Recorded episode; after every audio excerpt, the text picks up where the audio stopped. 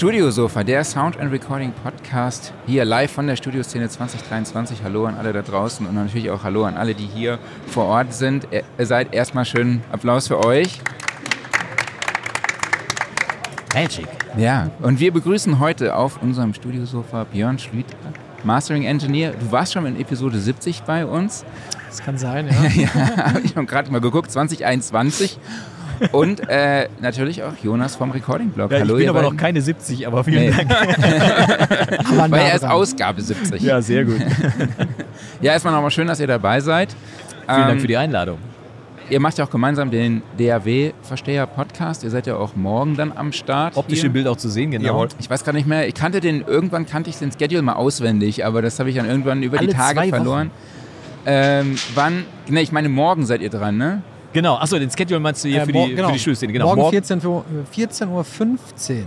genau, zeichnen wir die neue Folge vom äh, DRW-Versteher-Podcast hier vor Publikum auf, werden die aber dann erst im darauffolgenden Sonntag veröffentlichen. Also man kann sich gespannt entweder in, hier ins, ins Gebäude setzen und uns zuhören oder muss halt ein paar Tage warten und dann nachträglich verfolgen. Das Sehr heißt, gut. ihr habt äh, morgen die Möglichkeit, hier exklusiv dabei zu sein und die Folge schon vor der Veröffentlichung zu hören. Also, Ja, ihr dürft uns auch vor Ort berühren, also so zum Ja. Beispiel oder so. also ihr seid dann da zum, wie wir alle hier Podcaster zum Anfassen. Ja, genau. Das ist quasi the real life in the virtual world quasi. Genau, mit möchtest. Kühlschrank in der Nähe.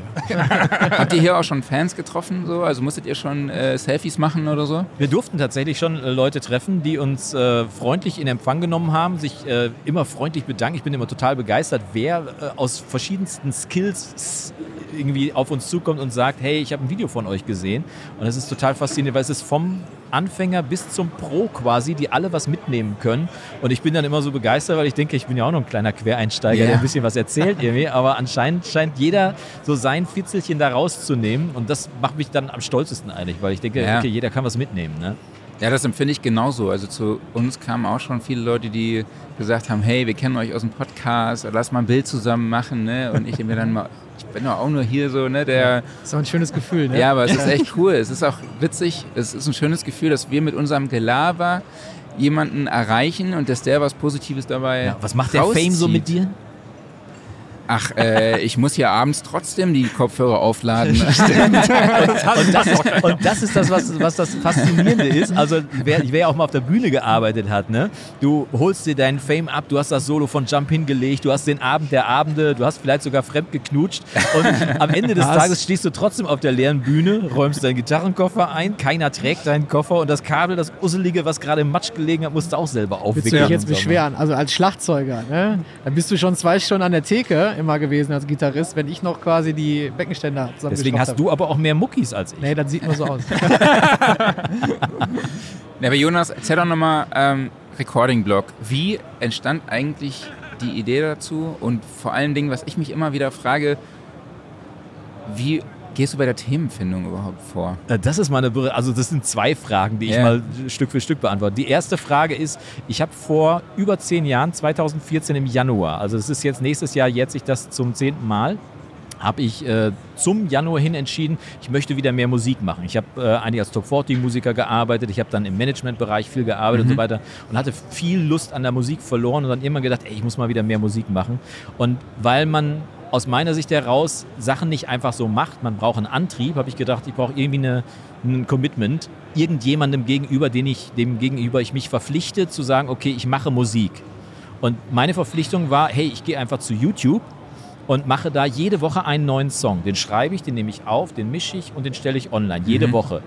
Und äh, habe das dann gemacht, habe dann ein Jahr lang jeden Tag, jede Woche einen Song released, wirklich, war dann über 50 Krass. Wochen, jede Woche wirklich nur, wenn ich zu Hause war. Also ich habe auch noch Familie und Beruf und so weiter und so fort. Ich war auch viel auf Tour mit Künstlern und so weiter. Also es war spannend. Ich weiß bis heute nicht, wie ich das gemacht habe. Und habe dann nach einem Jahr festgestellt, dass sich der ganze Aufwand sich echt gelohnt hat. Ich hatte 100 Abonnenten. Ähm, dann ist kurz der BWLer in mir angegangen, der ich eigentlich gar nicht bin, aber der ich im Beruf sein musste. Und der hat gesagt, pass mal auf, Aufwand und Ergebnis stehen nicht direkt in Verbindung. Was kannst du machen? Und ich habe damals schon gefolgt äh, Graham Cochran von äh, Recording Revolution und äh, Joe Gilder, heute auch Recording Revolution, aber eben auch Home Studio Corner. Und der Graham hatte damals ungefähr so 150, 200.000 Abonnenten und ich habe gedacht, hm, wenn der Graham, der redet ja immer bis über Aufnehmen, wenn der eine Platte rausbringt, dann hat der theoretisch 200.000 Käufer. Vielleicht sollte ich mal anfangen, darüber zu reden, über das, was ich im letzten Jahr gelernt habe. Und ihr wisst ja, wenn man was gut können möchte, muss man es üben. Und wenn man ein Jahr lang jede Woche, meine Songs sind immer besser geworden, die Produktionen sind immer besser geworden. Und äh, und dann habe ich gedacht, okay, dann, dann rede ich halt über die Produktion. Am Anfang natürlich ganz übel irgendwie, weil als Musiker warst du weder Ahnung von Licht noch von Kamera noch von Sprachton oder sonst was irgendwie. Es kam alles so sukzessive. Und dann habe ich, äh, hab ich das erst unter meinem Pseudonym gemacht. Die Band hieß Mitarbeiter des Monats. Das fand ich ziemlich lustig. hey, wer spielt heute Abend? Ja, Mitarbeiter des Monats. Oh, cool. Und äh, also ist besser als Freibier, ne? Weil bei Freibier ist ja immer ausverkauft. stimmt, ne? stimmt. Und ausverkauft ist nie was los, verstehst du? Die Band ausverkauft. Also, auf jeden Fall Mitarbeiter des Monats. habe ich nach einem Jahr habe ich gedacht, so 2015, gib dem mal einen anderen Namen. Habe dann kurz mit mir selbst gebrainstormt und Recording Blog war das erste, was mir eingefallen ist. Kurz geguckt, ob die Domain frei ist. Alles ja. klar, jetzt heißt das Recording Blog. Deswegen die frühen Videos, da ist vorne noch im Intro, steht da noch Mitarbeiter des Monats. Und dann wurde das immer mehr und dann fängst du ja an, eigentlich erstmal nur zu erzählen. Jetzt kommt zur zweiten Frage, was dich bewegt hat in der Woche, was die Produktion gewesen ist. Und dann fängst du an. Was ich jetzt feststelle nach zehn Jahren ist, ich bin rum. Also ich habe alles einmal erzählt. So, ich ja, das ist äh, so, kennen wir. Wovon das kann ich jetzt? sehr, sehr gut nachempfinden. Ja, also ne? ich bin tatsächlich, alle Hörer wissen das vielleicht, gerade in so einer Phase, wo ich mich dann frage, wie oft muss ich diese Frage noch stellen, welches Mikrofon benutzt du ja. an der Snare Drum? So, und, du, und ja. es gibt aber immer noch mal Leute, die das trotzdem noch mal interessiert, auch von diesem einen speziellen Gast, den wir dann eben bei uns eben im Podcast haben. Ja, absolut zu hören. Also geht euch das genauso? Ne, ich, ich versuche mittlerweile, äh, ist meine Mission, eigentlich natürlich gebe ich Tipps und Tricks und äh, äh, Plugins und wir reden über viele verschiedene Dinge, aber ich versuche eigentlich viel mehr mittlerweile die Begeisterung für die Musik zu wecken, mhm. weil viele Leute, wir haben jetzt äh, gerade im August und September haben wir zwei große äh, Mix-Weekends gemacht im Prinzipalstudio in äh, Ottmars-Bocholt bei uns um die Ecke, mhm. zwei große Wochenenden gemacht, wir haben auch ein paar Gäste hier, die da gewesen sind und ähm, und hinterher sind die Leute nach Hause gefahren, total beseelt und haben gesagt, ey, ich hatte eigentlich vorher schon gar keinen Bock mehr Musik zu machen, aber ihr habt mir so einen Spirit gegeben, das war wirklich so, ich bin sofort an die DRW, ich musste sofort wieder was machen. Und wenn, wenn du das rüberbringst, dann ist es nicht wichtig, ob du einen Low-Cut bei 50 Hertz setzt oder ob du welches Plugin auch immer benutzt, sondern die Lust an der Musik und an Musik zu machen, das zu fördern, das rauszukitzeln, ist schon so ein Ding. Und ich bringe jetzt diese Woche zum Beispiel ein Video raus, wo ich über einen Song rede, der mir seit langem mal wieder begegnet ist. Und zwar der Song I Am the One and Only von Chesney Hawks. Das ist so ein oh. Song aus Anfang der 90 Ja, geiler genau. Song. So, geschrieben, geschrieben von, von Nick Kershaw. Mhm. Ne? Und Nick Kershaw ist der Meister von einfachen Melodien über komplizierte Akkordfolgen. So. Und der, der schafft es einfach, ich meine, The Riddle ist ein Song, den jeder kennt, ne? ja. von Gigi Agostino auch wieder aufgegriffen worden. Die Melodie ist total easy, kann jedes Kind mitliefern, mitsingen. Äh, aber wenn du versuchst, auf der Gitarre die Akkorde mitzuspielen, dann bist du spätestens beim vierten Akkord raus, weil du nicht weißt, wo er hin wollte. So, also musst du dich hinsetzen. Und diese, diese Genialität, die habe ich einfach mal aufgedröselt in dem Video, um den Leuten Lust zu machen. Hey, nimm doch mal die Ideen, die mir jetzt alle gerade einfallen, in deinen nächsten Song mit mhm. und guck mal, ob du darüber einfach noch mehr, noch besser werden kannst, noch mehr Lust hast, einfach an deinen Songs zu schrauben und die dann im Idealfall dann auch tatsächlich auch. Mission Welthit ist bei mir immer so oben auf der, auf der Liste. Ich hätte nichts dagegen, wenn die Mission Welthit mal erfolgreich wird, der Recording-Blog. ähm, ja, Björn, wir haben ja, ich glaube, es war im Juni 2021 darüber gesprochen, wie man einen Limiter einstellt. Da haben wir es tatsächlich geschafft. An die, an die, Terminfin äh, an die Themenfindung. Genau, wir, wir, hatten lange überlegt, so Limiter einstellen, boah, Meinst du, wir kriegen da eine Stunde hin? Ich, wir haben wahrscheinlich noch mal zwei Stunden gequatscht ja, ja. Ne, über dieses eine das war Thema. Wirklich ne? lang, ne? Das war echt ziemlich lang, weil bei uns ist das immer so, wir schaffen es trotzdem irgendwie, die 90 Minuten zu knacken. Äh, Jonas hat jetzt gerade was Spannendes gesagt mit dem Thema Üben. Ja, und Jonas macht ja auch selber dann diese Tutorials. Ich meine die Frage jetzt gar nicht respektierlich, ich weiß nur nicht gerade nicht, an, wie ich sie anders formulieren soll, aber wie viel Üben steckt bei dir in der Arbeit drin? Wie groß ist ja der Anteil, wenn du an einem Master sitzt? Ja, extrem viel üben. Aber das Üben ist ja weniger in der Benutzung der DAW oder an den Knöpfen zu drehen, sondern das Üben bei mir oder bei Mastering Engineers generell ist natürlich Musik hören. Ne, du musst natürlich wissen, was ist gerade äh, Trend, ähm, wie funktionieren ähm, Songs in gewissen Genres, äh, in welchen Playlisten muss sich dein Song, du bist jetzt keine Ahnung, äh, vielleicht Artist einer Indie-Rock-Band mhm. oder so. Ne? Indie-Rock äh, verhält sich ein bisschen anders von Lautheit, von Frequenzgang, wie jetzt irgendwie Rap oder EDM-Sachen. Das heißt, du musst natürlich immer so ein bisschen up-to-date sein, musst auch Musik vielleicht hören, äh, dann wirklich zum Üben, ja, das heißt einfach, um äh, deine Ohren zu trainieren und weniger zum Genießen, als andere das da machen. Das heißt, ich kann wenig Musik genießen, ja, wenn ich mit Jonas im Auto nach Hamburg fahre zur Studioszene, dann äh, können wir uns die beiden neuen Stone-Songs zusammen anhören, die ja schon draußen sind. Und die waren super. Genau, am Freitag kommt ja das neue Stones-Album raus. Genau. Das sagt ein bekennender Beatles-Fan hier. Also Beatles oder Stones. Ich war immer Beatles, aber diese beiden Songs waren cool. Auf jeden Fall. Das heißt, äh, man muss schon sehr, sehr, oder man hört sehr analytisch die ganze Zeit hin, Okay. wenig genießen und analysiert, okay, genauso wie das ein Produzent natürlich auch macht, mit, mit Einzelelementen achte ich mehr so auf die Balance oder auf äh, Sachen wie Lautheit, Dynamik. Ähm, und das ist dann im Prinzip genauso dieses Üben, was du halt immer wieder machen musst, weil das Konzept, was du äh, 1995 vielleicht für dich entdeckt hast äh, im Bereich Musik, das ist mit Sicherheit 2023 nicht mehr aktuell. Ne? Und genauso schnelllebig ist die Zeit ja leider dann doch. Ne? Also üben, jeden Tag bei Musik hören, genau. Sehr gut. Ja, jetzt habt ihr euch quasi zusammengefunden. Also Jonas hat mit dem Recording-Blog angefangen, du hast Storia Mastering, aber ihr macht auch was zusammen, nämlich den DAW-Versteher-Podcast. Was ist denn das genau und warum? Wenn wir das wüssten. Wenn wir das genau wüssten. Nein, also wir haben irgendwann festgestellt, dass wir immer, wenn wir telefonieren, unfassbar lange sprechen miteinander. Einfach von Höcksken auf Stöcksken, hast du nicht, hast du nicht gesehen. Und dann kamen wir irgendwann auf die Idee, daraus einen Podcast zu machen. Und dann haben wir die Leute gefragt, wie wir das Ding nennen sollen. Da kamen die verschiedensten Dinge. Und ich habe ja diesen DRW-Versteher schon relativ lange, dass ich mit, mit mir rumschleppe. Und dann kam irgendwann einer auf die Idee, nennt das Ding doch DRW-Versteher. Und wir saßen da, ja klar, wie soll das denn sonst heißen irgendwie? Und seitdem machen wir das zusammen und unterhalten uns letztendlich nicht anders, als wir das am Telefon machen würden. Ähm, nur vor der Kamera. Natürlich immer wollen wir was mitgeben, aber wir wollen auch unterhalten bei der ganzen Geschichte, weil es darf nicht so bierernst sein. Wir machen mal einen Quatsch irgendwie zwischendurch und wir essen Quarkbällchen und trinken Kaffee. Ganz wichtig. Ganz wichtig, vor allem Quarkbällchen. Quarkbällchen, vielleicht kann ich die kurze Geschichte der Quarkbällchen erzählen, weil Gerne. es ist so, wir, ähm, wir sind immer gestartet irgendwie und dann kommst du relativ easy so in so einen Podcast rein. Und ich habe äh, als Tourbegleiter gemerkt, dass du, äh, dass Künstler immer nur erfolgreich sind, wenn sie mehr Energie ins Publikum reingeben, als sie raushaben wollen. Das heißt, du musst richtig viel Energie reingeben. Wenn du jetzt aber total entspannt auf einem Sofa sitzt, hast du keine Energie. Also kannst du vom Publikum nicht erwarten, dass die auch viel Energie haben. Und deswegen habe ich gesagt, wir müssen irgendwie vorher Energie in uns reinpumpen. Da wir beide keine Lust hatten, 20 Stockwerke mal rauf und runter zu laufen, um ein bisschen Puls zu kriegen, habe ich gesagt, dann müssen wir Zucker in die Blutbahn kriegen. Und das gemeine Quarkbällchen zeichnet sich dadurch aus, dass es nicht nur sehr lecker ist, sondern dass es vor allem mit Zucker ummantelt ist. Mit anderen Worten, vorher eine Portion äh, Quarkbällchen sorgt für den nötigen Zuckerüberschuss und dann haben wir richtig Puls für den Wir DRW-Versteher-Podcast. arbeiten auch gerade an einem Endorsement äh, der Bäckerei Ebbing bei uns im Münsterland, Geil. dass die uns äh, den Podcast demnächst auch sponsern, weil wir natürlich jede, ja nicht jede Woche, alle zwei Wochen da immer erfolgreich einkaufen. Aber es war tatsächlich witzig, so die ersten, in den ersten Folgen, es gab tatsächlich, glaube ich, zwei Folgen, kann man jetzt auch mal sagen, die wir nochmal neu aufgenommen haben. Ja, Weil wir uns das dann im Nachhinein angehört haben und gedacht haben, boah, da wird selbst ich jetzt keine zehn Minuten zuhören wollen, ne? Weil wer der wirklich so rumhängt und ja, was hast du so gemacht die Woche? Ja, schön, ne?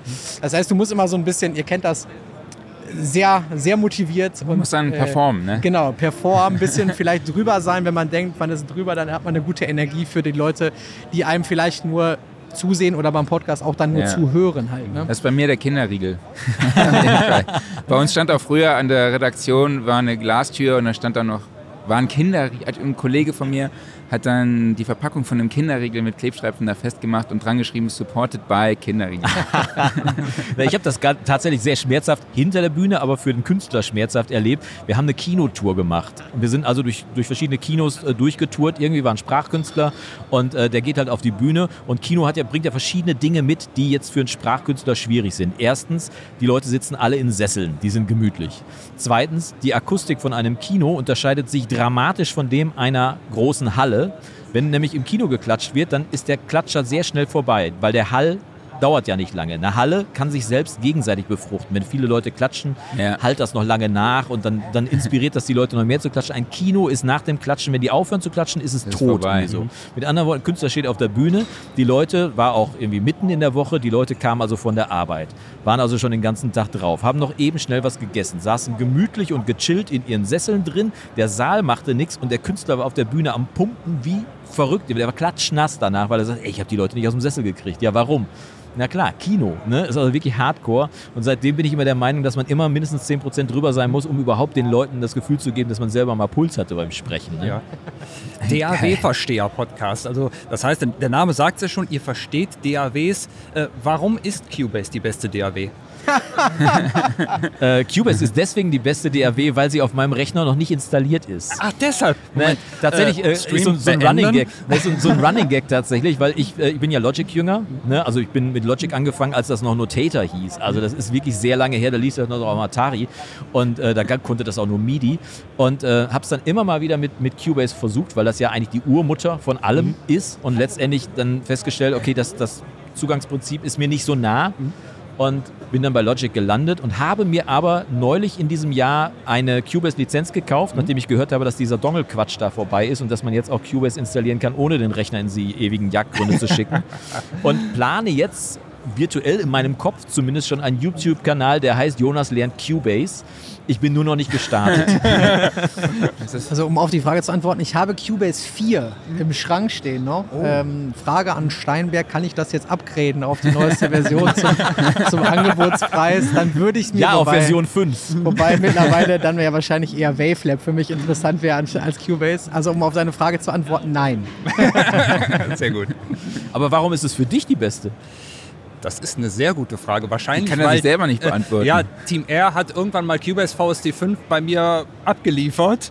Und äh, ja, seitdem bin ich darauf Also weil es da war. Weil es da war. und ich es irgendwie gut fand. Marc, was ist denn deine Lieblings-DAW? Äh, ich arbeite tatsächlich auch in Logic. Ja, besser als Audacity, würde ich sagen, ne? das, Ja. wobei Auda- Audacity erinnert mich so ein bisschen an Cool Edit teilweise. Aber da, damit habe ich tatsächlich irgendwann mal angefangen, bis dann auch, ich weiß nicht, ich glaube, ich war nicht Team R. Da gab es noch so ein anderes Ja, Team, wir wissen, ich weiß nicht mehr, wie es heißt. Dann hatte ich auch mal kurz Cubase, aber dann, als ich zu SAE gewechselt bin, war ich direkt dann auf Logic. Ja, also letztendlich wissen wir ja heute alle, dass die DAW im weitesten Sinne egal ist. Ja. Also du kannst nahezu auf jeder DAW, es, es gibt nur eine DAW, bei der ich tatsächlich festgestellt habe, dass die sogar besser klingt als die anderen.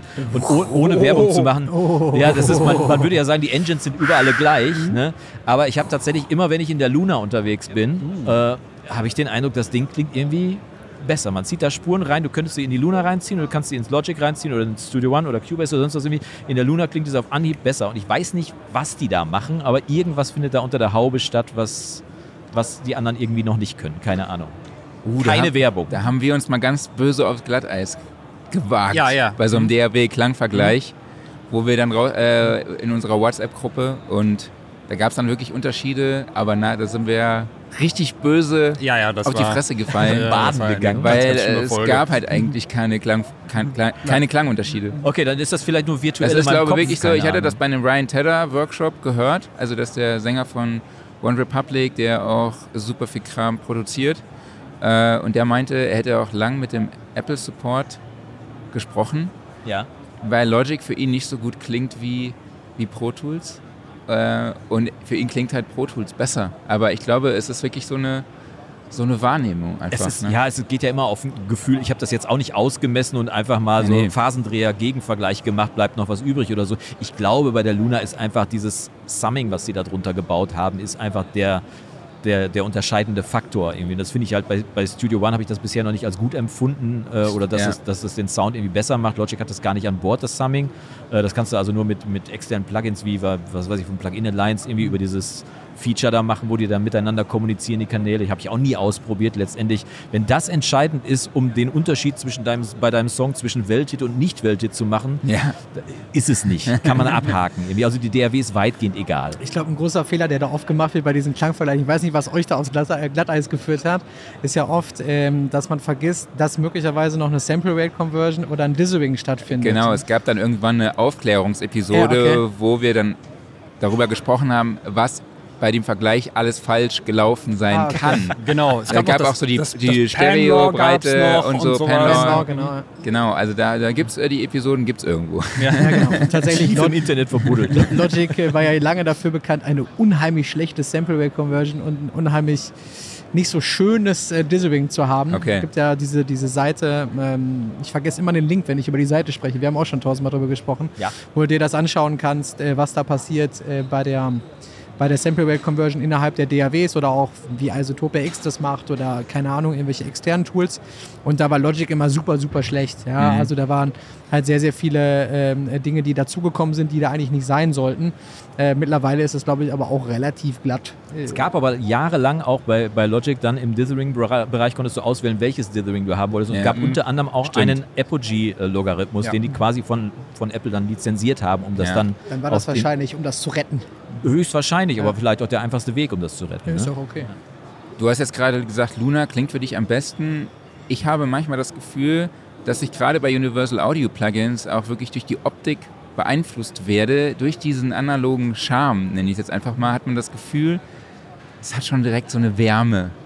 Björn, was willst du dazu sagen? Kannst du das irgendwie nachfinden? Ich habe mich auch neulich im Podcast sehr weit aus dem Fenster gelehnt und habe auch gesagt, ich arbeite, also ein Plugin muss für mich auch gut aussehen. Aber vielleicht erstmal zu dieser analogen Geschichte bei den Plugins. Ja, also ich glaube, letzten Endes, ähm, jetzt muss ich aufpassen, was ich sage. Ne? äh, wenn ich jetzt sage, macht, macht keinen Sinn. Äh, und, äh, Er ich hat ein paar jetzt, DSPs und, zu Hause. Genau, und ich muss jetzt erklären, warum ich vor mir im Rack irgendwie analoge Geräte für äh, nicht wenig Geld habe Ja, ja. und warum ich zwei äh, UAD-Satellites da stehen habe und so. Ähm, also es ist schon Als Heizung.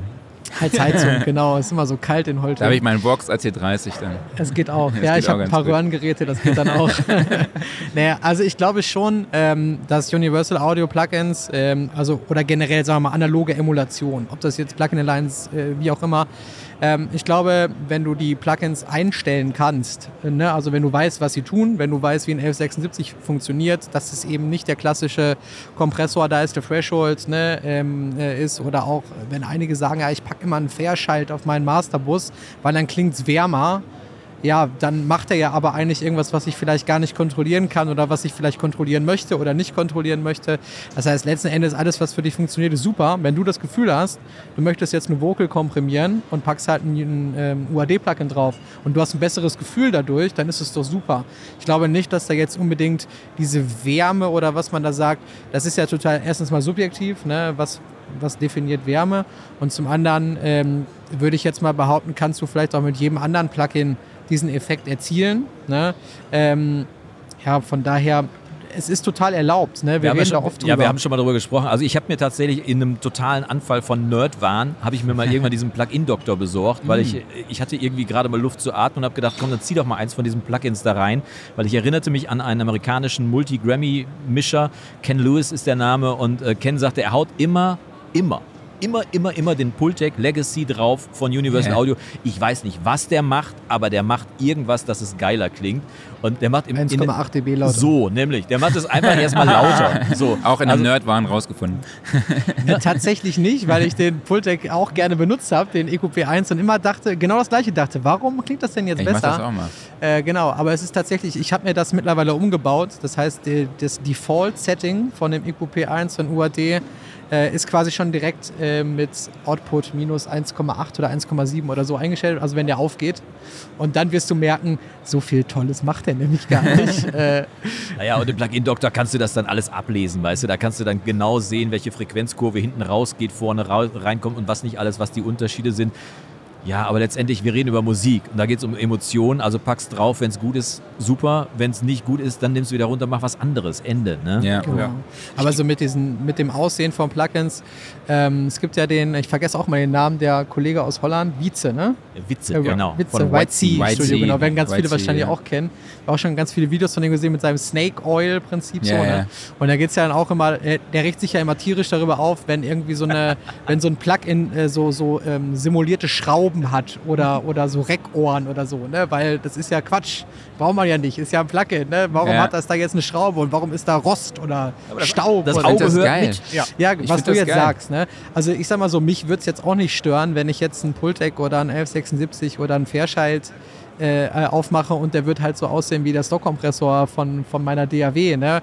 Äh, auf der anderen Seite, wie du schon sagst, das gute Gefühl ist ja auch extrem wichtig, weil es ist ja nur eine Entscheidung von Tausenden, die du triffst im Mixing innerhalb von zwei, drei, vier Stunden.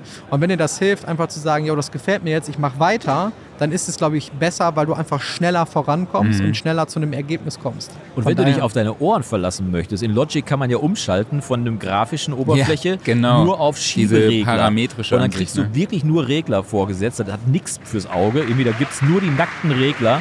Also erstens sollte man da wissen, was man tut, weil die Regler haben ja nur einen Namen. Ja. Und zweitens musst du dich dann wirklich auf deine Ohren verlassen. Wenn du das gut findest, die Möglichkeit besteht. Total. So, da wir den Podcast für euch machen, habt ihr jetzt die Möglichkeit, hier auch Fragen zu stellen. Ich lasse euch aber noch ein bisschen Zeit, um zu überlegen. Äh, aber nur mal schon mal die Ankündigung. Ihr, jeder, der eine Frage stellt, kriegt eine Studioszene-Tasse. Vielleicht ist dann die Hürde nicht so groß, eine Frage zu stellen. Und unser Ziel ist es jetzt, mehr Fragen zu bekommen als Warren Ewart eben. Ich glaube, es waren zwei. Und Es er- waren zwei, ja. Ich hoffe aber, dass wir mit mehr Fragen nicht auch nochmal 50 Minuten reden. Also ich glaube, ihm wurden eben drei Fragen gestellt. Ja. Er hat 50 Minuten gelabert. Also Geredet. Geredet. Erstens. Und zweitens, man hätte natürlich mit Ja und Nein antworten können. Ja, ja.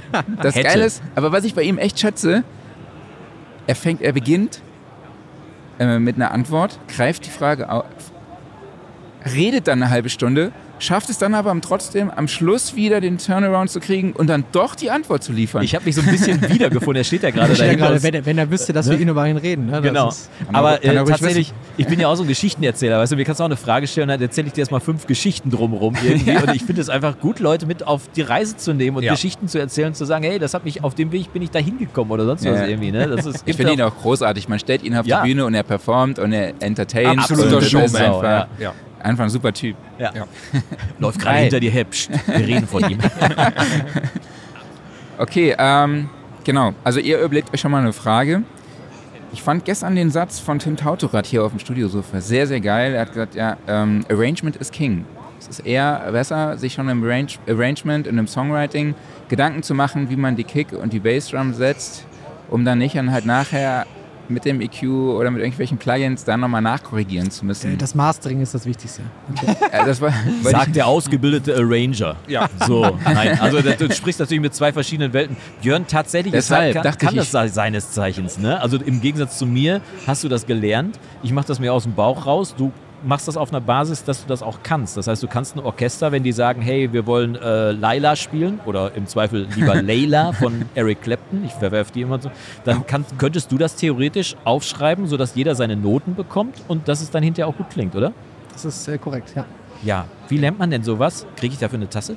Kannst du erst Du bitte die Frage von Marc beantworten? Ich so, möchte hier die nicht, äh, ich muss möchte hier einmal nicht die ganz kurz- Chronologie durcheinander bringen. Bevor du Laila und Layla nochmal verwechselst, wenn du im Bierkönig auf Malle mit Layla anfängst, dann wirst du es danach dir nie wieder. Sagen wir so, das letzte Mal, dass ich im Bierkönig war, da hat Möhre noch auf der Bühne gestanden. Oh, das ist lange her. So, keiner von euch weiß, wer Möhre ist. Mir Doch. ja bös. Ja. So. Jetzt antworte doch bitte mal auf die Frage. Also ich wiederhole sie nochmal gerne für dich. Nee, nee, ich kann, sie, ich kann sie beantworten. Tatsächlich. Also für mich ist Arrangement durchaus King, weil man da natürlich extrem viel regeln kann. Also erstmal hast du einen einfacheren Mix, wenn das Arrangement klar strukturiert ist. Du hast einen klaren Dynamikverlauf durch den Song durch. Das heißt, der Song ist nicht nur mixtechnisch einfacher, sondern ist auch vom Interesse des Zuhörers einfacher, indem du eben nicht wie bei vielen Amateur- oder Anfängerproduktionen das hast, dass der Song startet und es ist sofort alles da. 37 Instrumente spielen gleichzeitig und die spielen von der ersten Sekunde an durch bis zum Ende gleichzeitig. Das heißt, du stehst die ganze Zeit vor dieser bunt gekritzelten Wand und versuchst irgendwie den Song zu folgen, bis nach 30 Sekunden bist du satt. Besser wäre es doch, wenn du Stück für Stück reingibst und dann im Prinzip noch eine Dynamikrampe baust und Stück für Stück dazu gibst und im Arrangement dafür sorgst, dass das Arrangement im Prinzip in der Klimax am Schluss endet, um den Leuten dann im letzten Refrain klarzumachen, pass auf, das war der geilste Refrain, den du je gehört hast. Und wenn du den nochmal hören möchtest, musst du diesen Song nur noch einmal von vorne hören. So, das ist das Ziel. Ne? Und nicht eben zu sagen, ich hau alles vorne rein. Jetzt pass auf, ich mache mal einen Gegenentwurf.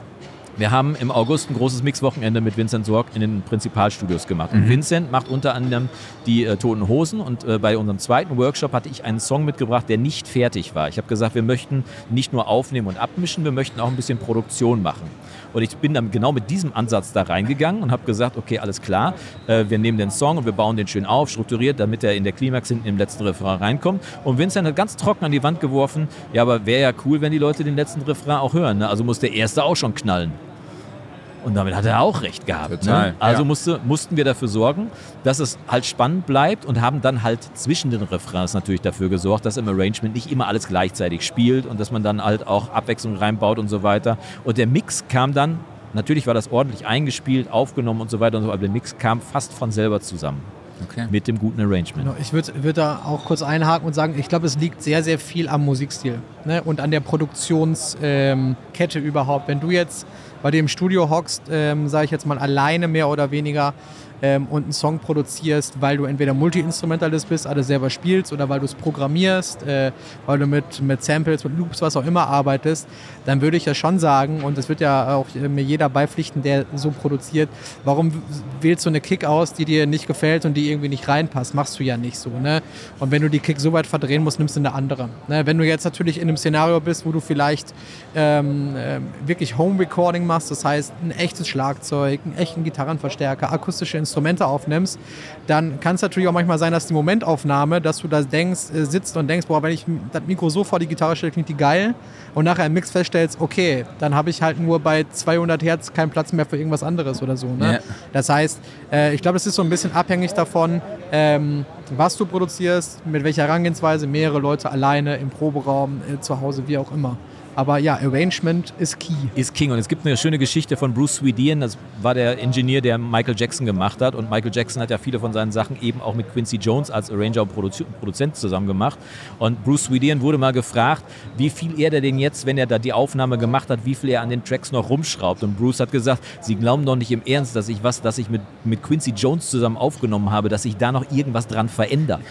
Das heißt, die haben sogar den Trick noch weitergeführt, nicht nur im Arrange dann dafür gesorgt, dass alles gut ist, das war nämlich vorher schon klar, sondern vor allem, die haben es so aufgenommen, wie sie es haben wollten und mussten danach quasi fast nichts mehr machen. Also Panorama und Fader meistens. Okay. Ne?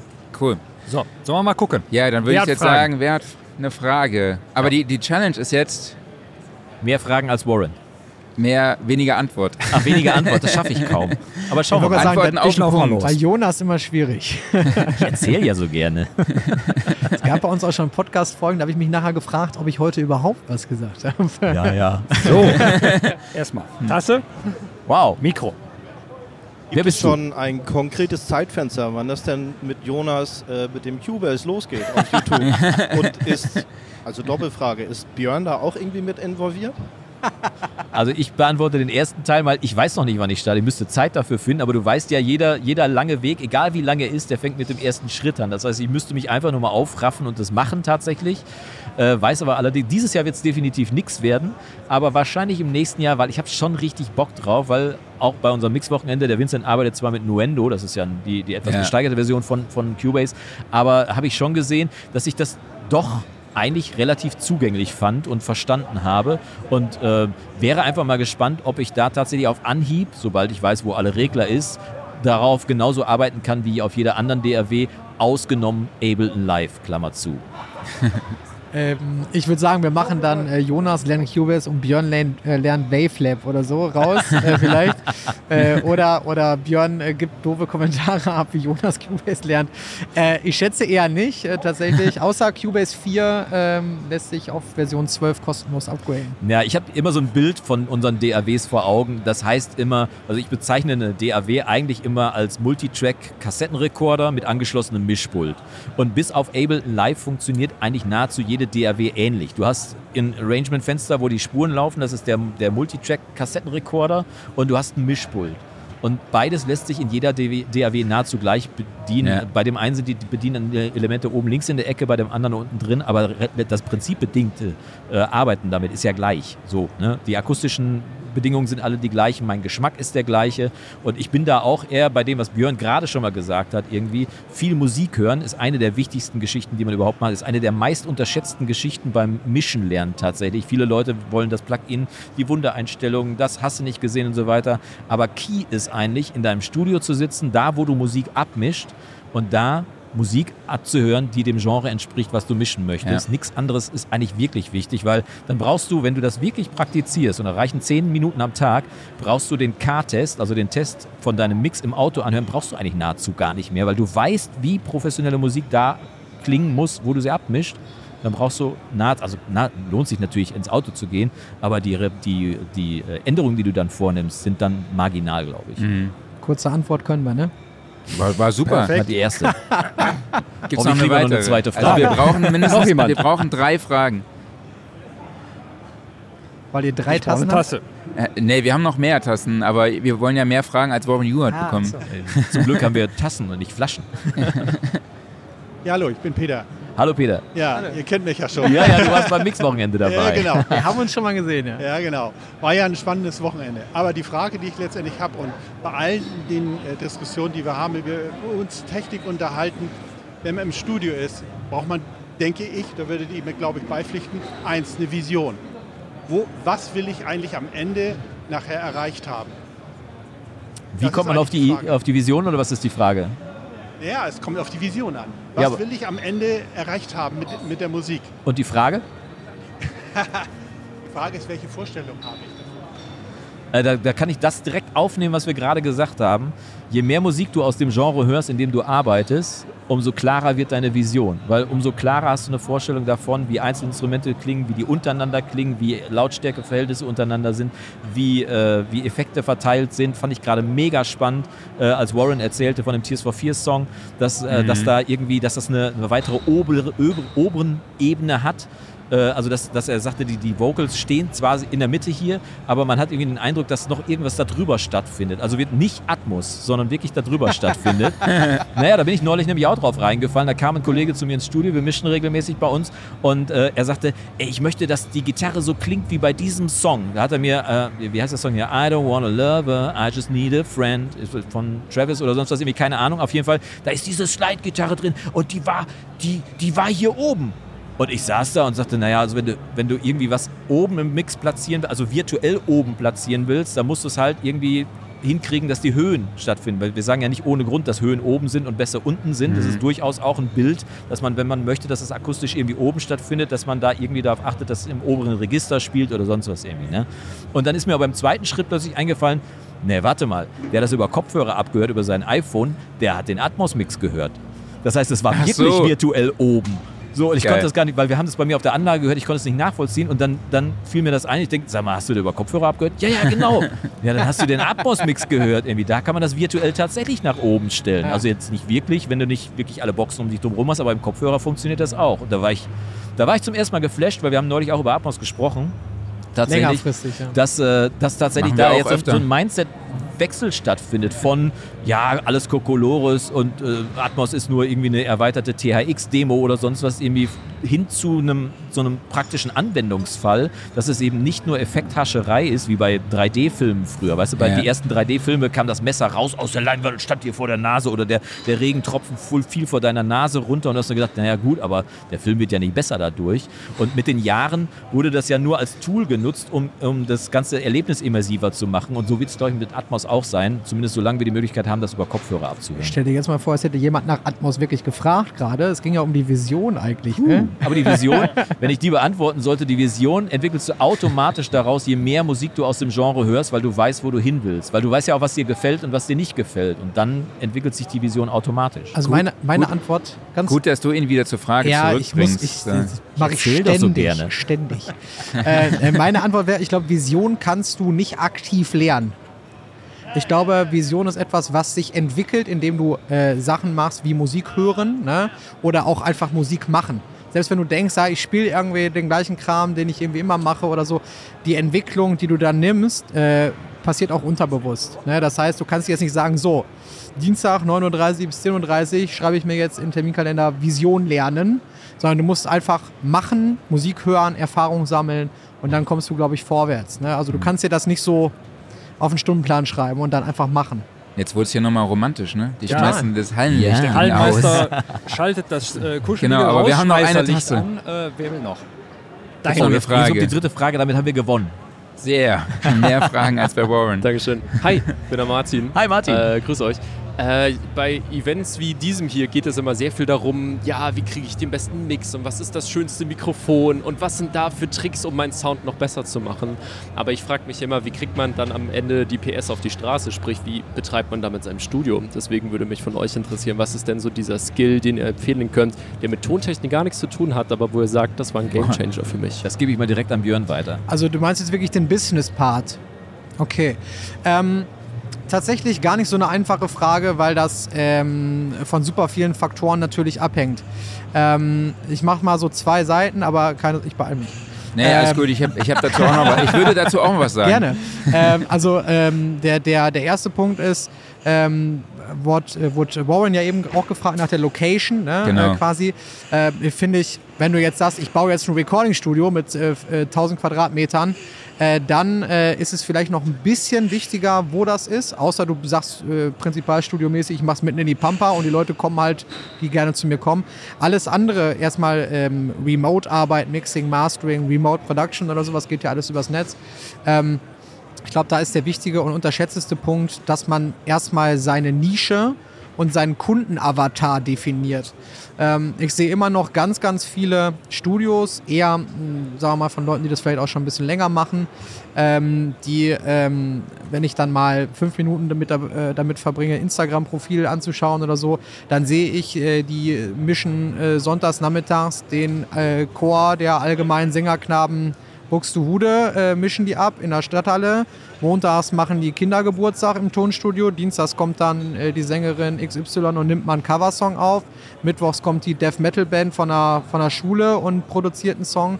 Und ähm, das mag mit Sicherheit funktionieren und ich hoffe für die Kollegen auch äh, betriebswirtschaftlich äh, oder, oder wirtschaftlich funktionieren. Aber damit wirst du nie diesen nächsten Step machen, dass du wirklich deine Wunschkunden bekommst. Jeder hat ja vielleicht, der produziert, mischt oder so, boah, die Band würde ich total mal gern oder den Künstler würde ich mal gern produzieren oder mischen oder, oder mastern oder wie auch immer. Ähm, aber jetzt stellt euch mal vor, ich sage jetzt einfach mal, keine Ahnung, ähm, was ist nicht ganz außer Range, die Toten Hosen. Ich möchte gerne die Toten Hosen mischen oder produzieren. Die sind Ähm, nicht ganz außer Range. Ja, ich, ich war jetzt gerade gedanklich schon wieder bei den Stones, weil wir da gerade von gesprochen haben. Ah. Dann nehmen wir halt irgendwas etwas Kleineres im, irgendwie im, im Mittelding. Äh, name it. Nehmt euch einen Artist, den ihr, den ihr gerne mögt, der jetzt noch keine ähm, 47.000 goldenen und Platin-Schallplatten hat. Äh, wie komme ich an den dran? Mit Sicherheit nicht dadurch, dass du in deiner Außendarstellung halt ein Generalist bist, alles Mögliche machst. Das heißt, find deine Nische und man wundert sich manchmal, ähm, ähm, wie genau man das definieren kann, ohne dass man sich damit einen total kleinen Kundenstamm holt. Selbst wenn man sagt, ich mache ein Studio nur für Death Metal, ja, ähm, dann gibt es auf der ganzen Welt, keine Ahnung, jetzt habe ich nicht recherchiert, ne? gibt es tausende Death Metal Bands. Und wenn du Remote Mixing und Mastering machst, ist es egal, ob die Band aus Finnland, aus deiner Nachbarschaft oder aus den äh, Vereinigten Staaten kommt. Ne? Finde deine Nische und dann stell dich auch so dar. Du bist Experte für diese Nische und das musst du dann aber natürlich auch sein. Das ist der, finde ich, der, der aller, allererste soll ja helfen. Tipp. Genau. Wenn du natürlich was erzählst, was du nicht einhalten kannst, ist immer doof, aber Nische definieren und dann genau in dieser Nische sich wirklich zu 1000 Prozent auskennen, Netzwerken mit anderen in dieser Szene, Konzerte besuchen, wenn es irgendwie Bandmusik ist ähm, und sich wirklich auf dem Laufenden halten, was, was da musiktechnisch, produktionstechnisch passiert. Und im Zweifel Okay. auch wirklich ranzecken an die Leute. Ne? Also wirklich, da musst du echt alle Scheuklappen zur Seite und musst wirklich versuchen, die ranzuzecken, in diesen Dunstkreis reinzukommen. Never be not selling. Ja, also Ja. du kannst im Zweifel kannst du auch allen bei Insta folgen, alle anschreiben, sonst was irgendwie, guck, welche, welche, äh, welche Leute die produziert haben, welche mit denen gearbeitet haben, schreib die einfach mal an, solche Leute. Auch die sind immer nett und antworten dir durchaus. Und manchmal ergibt sich die eine oder andere Möglichkeit, mal bei einer Produktion dabei sein zu dürfen und so weiter, um einfach mal reinzusneaken. Und eventuell äh, fällst du gerade aus. Es gibt ein Buch, das heißt Du machst die Beatles äh, über äh, Ken, äh, wie heißt der noch? Ken Scott. Ähm, der war eigentlich äh, Azubi in den Abbey Road Studios, der Haupt, äh, Hauptingenieur äh, Jeff Emmerich. Jeff Emmerich ist ausgefallen und dann sagten sie ihm morgens, äh, du machst übrigens die Beatles. So, das hat er natürlich nur gemacht, weil er da war. So, letztendlich Möglichkeiten ergeben sich und natürlich ist es das, du musst das drauf haben, was du sagst, aber es gibt einen Spruch, der heißt, äh, Glück ist, wenn Vorbereitung auf Gelegenheit trifft. So, das heißt, du musst natürlich vorbereitet sein, aber wenn die Gelegenheit da ist, kannst du sie am Schopfe greifen und dann ist es Glück oder auch nicht, keine Ahnung, aber den, ich mag diesen Spruch einfach. Ne? Aber sei vorbereitet. Okay, cool. Danke euch. Ja, sehr gerne. Wir danken dir und euch. Dann würde ich sagen, machen wir an der Stelle mal den Sack zu. Ich weiß gar nicht, wo wir timingmäßig sind. Das Geile ist, wir haben uns vorbereitet und die Fragen, die wir hier aufgeschrieben Ja. haben, haben wir überhaupt gar nicht aufgegriffen, Ja, ist weil wir egal. dann so plötzlich so im Redefluss waren und dann dachten wir, ja, hey, Ja, aber das ist halt Podcast, einfach, ne? ja. weißt du? Ja, das war die jetzt waren auch gar nicht cool. so gut, die Fragen eigentlich. Ne? Nee, die legen wir deshalb mal wieder zur Seite, ne? Ja, ja, genau. Auf jeden Fall vielen, vielen Dank an euch alle, dass ihr dabei wart. Vielen Dank an dich, Marc, und natürlich vielen Dank an Jonas und Björn vom äh, Recording-Blog bzw. DAW-Versteher-Podcast. Ich muss mich bei dir nochmal entschuldigen, Björn, dafür, dass du quasi nicht im Streamnamen erwähnt bist. Da steht nämlich nur mit Jonas vom Recording-Blog. Das ist, das ist nicht schlimm. Das ist auch Das nicht meine ändern wir Schuld. jetzt aber. Da hab ich das jetzt steht nämlich äh, im Programm so drin, Herr Kollege. Nein, Ja. Björn und ich sind ja sowas wie Laurel Wir und hatten Hardy, das ne? äh, relativ spontan beschlossen und da war das Programmheft schon gedruckt, So das. Kollege. So, so, so. Kein Thema, aber wir sind ja morgen nochmal hier. sind ja das heißt, morgen, wer, genau. wer dabei Ja. sein möchte, äh, kann morgen hier nochmal zur Studioszene kommen Ja. und äh, da nochmal dabei sein, wenn wir unseren Live-DAW-Versteher-Podcast hier vor Publikum aufzeichnen. Weiß nicht, ob wir dann auch 14:15. Fragen beantworten können. Wahrscheinlich werde ich wieder so viel reden, dass es nicht ganz so klappt. Ach, ich glaube, wir lassen das einfach mal auf uns zukommen. Wir haben ja gemerkt, Fragen aufschreiben hilft gar nicht so viel. Deswegen, Nee. wir werden einfach mal schauen, was auf uns zukommt und was wir heute Abend noch so erleben hier in Hamburg. Ja, ich möchte noch eins von diesen Riggerbieren trinken. Das war, fand ich sehr Das lustig. war fantastisch, ja. Ja? Rigger, Riggerbier finde ich sehr lustig für alle Leute, die es nicht wissen. Rigger sind die Leute, die Die- die Haltepunkte von Traversen oben in der Halle festmachen und Genau. da quasi die Traversen, also das äh, erstmal die Haltepunkte dran machen, Traversen hochziehen. und so weiter. Das sind Rigger, deswegen fand ich Riggerbier fand ich klasse. Geil. Das heißt also, mit dem Bier fällt man besonders schnell runter, oder? Ja, ja, what comes up must come down. Wir werden das jetzt testen. Alles klar. Dann viel Spaß dabei. Alles klar, vielen Super. Dank. Vielen Dank nochmal. Ne? Macht's gut. Bis dann. Ciao. Ciao. Kannst du jetzt den Stream wieder mit deinem iPad Ja. beenden? Ja. Hast du schon oder Äh, jetzt. jetzt? Okay.